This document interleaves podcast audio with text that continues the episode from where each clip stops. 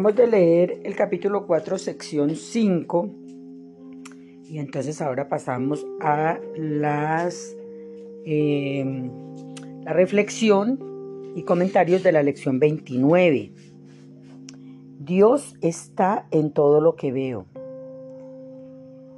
Bueno, aquí eh, pues a varias personas no les gusta mucho el término Dios, entonces vamos a, vamos a reemplazarlo por el, por el término amor o vida o creador o la fuente, la fuente de la creación. Bueno, como quieran llamarlo. Dios está en todo lo que veo, dice la lección. Dice, Dios está en esta revista, Dios está en este dedo, Dios está en este cuerpo, Dios está en esta puerta. ¿Y cómo es eso?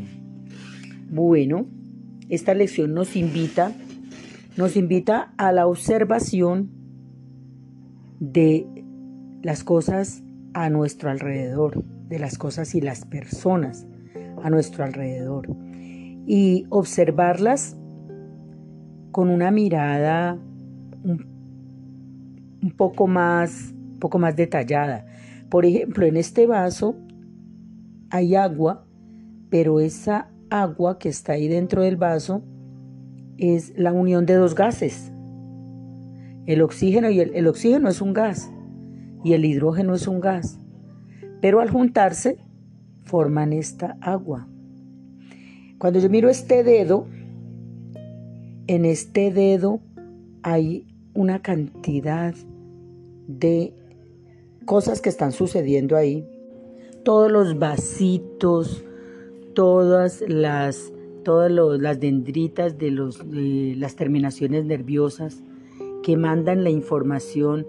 Si yo me, me chuzo acá, inmediatamente eh, hay una cantidad de información circulando y, hay, y es un, digamos, son, son mecanismos absolutamente eh, delicados y absolutamente maravillosos, fascinantes.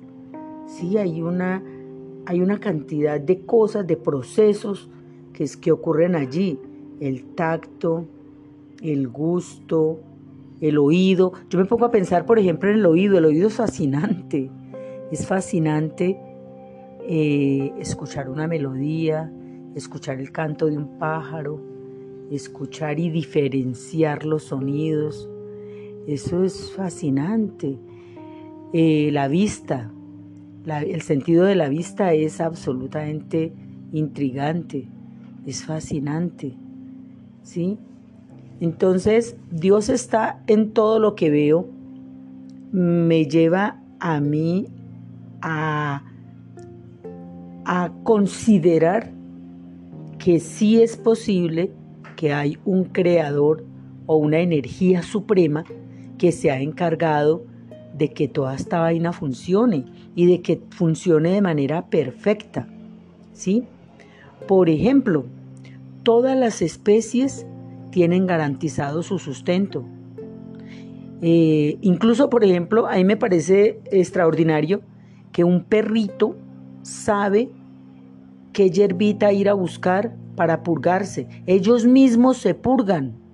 Ellos van y buscan y hay un día en que ellos, bueno, eh, los perritos pues eh, eh, que han tenido ciertas libertades, porque ahora como ya les, les dan la comida procesada y, y los veterinarios les inyectan cosas, pues ellos ya como que han perdido esos sentidos naturales con es que los gatos, por ejemplo, los gatos ya no cazan ratones. O sea, yo mm, con todo el respeto pues de los veterinarios y de la y de la el comercio y la fábrica de alimentos para gatos, pues a mí me parece que eso va a ser un problema a, corto plazo, porque dentro de poco pues los ratones se van a enterar de que no hay, no tienen depredadores, entonces se van a reproducir de manera incontrolada. Y la naturaleza tiene, tiene sus depredadores para mantener controladas las, las, la, la eh, las poblaciones de, especies, ¿no? Las, poblaciones de los animales. Entonces, por ejemplo, el gato, mm, normalmente la fuente de alimento del gato era el ratón y ahora pues ya no lo es. Eh, y volviendo al tema de los perritos, los perros saben, bueno, sabían, yo no sé ahorita ya sabrán o no, pero en mi juventud, en mi casa había un perrito y él había un día que no comía, no recibía comida. Él se iba al solar, en mi casa eh, eh, hay un solar grande, todavía existe un solar muy grande en la parte de atrás de la casa. Solar es como un, como un, como una finca, pues Eh, donde hay árboles y hay plantas y hay lo que hay en una finca. Entonces, en mi casa, el perrito, había un día en el mes que el perrito no comía. Y él iba por allá y buscaba una ramita, una yerbita, y él se comía eso y eso lo purgaba. O sea, ellos, ellos vienen con un paquete completo, ellos saben cuáles son las plantas que pueden comer y cuáles no, y, y cuáles les sirven para qué cosa. ellos, saben cuáles son sus medicinas. O sea, la naturaleza es perfecta. Eh, las hormiguitas saben dónde ir a buscar y, cómo cortar las hojitas y, llevarlas nuevamente a, su, a sus cuevas allá donde están donde está la, la reina y, y, ellos, o sea, eso es perfecto, hay una sincronía perfecta. La creación es una maravilla. Eh, yo me, admiro muchísimo, por ejemplo, de la biología, todos los, órganos a nivel, por ejemplo, del cuerpo humano. Miren, hay una cosa fascinante. El, cuerpo humano se, se surge, se origina a partir de un par de células que son un espermatozoide que es una cosita de nada, un punto, y un óvulo que es una gotica más pequeñito, más grandecito diré.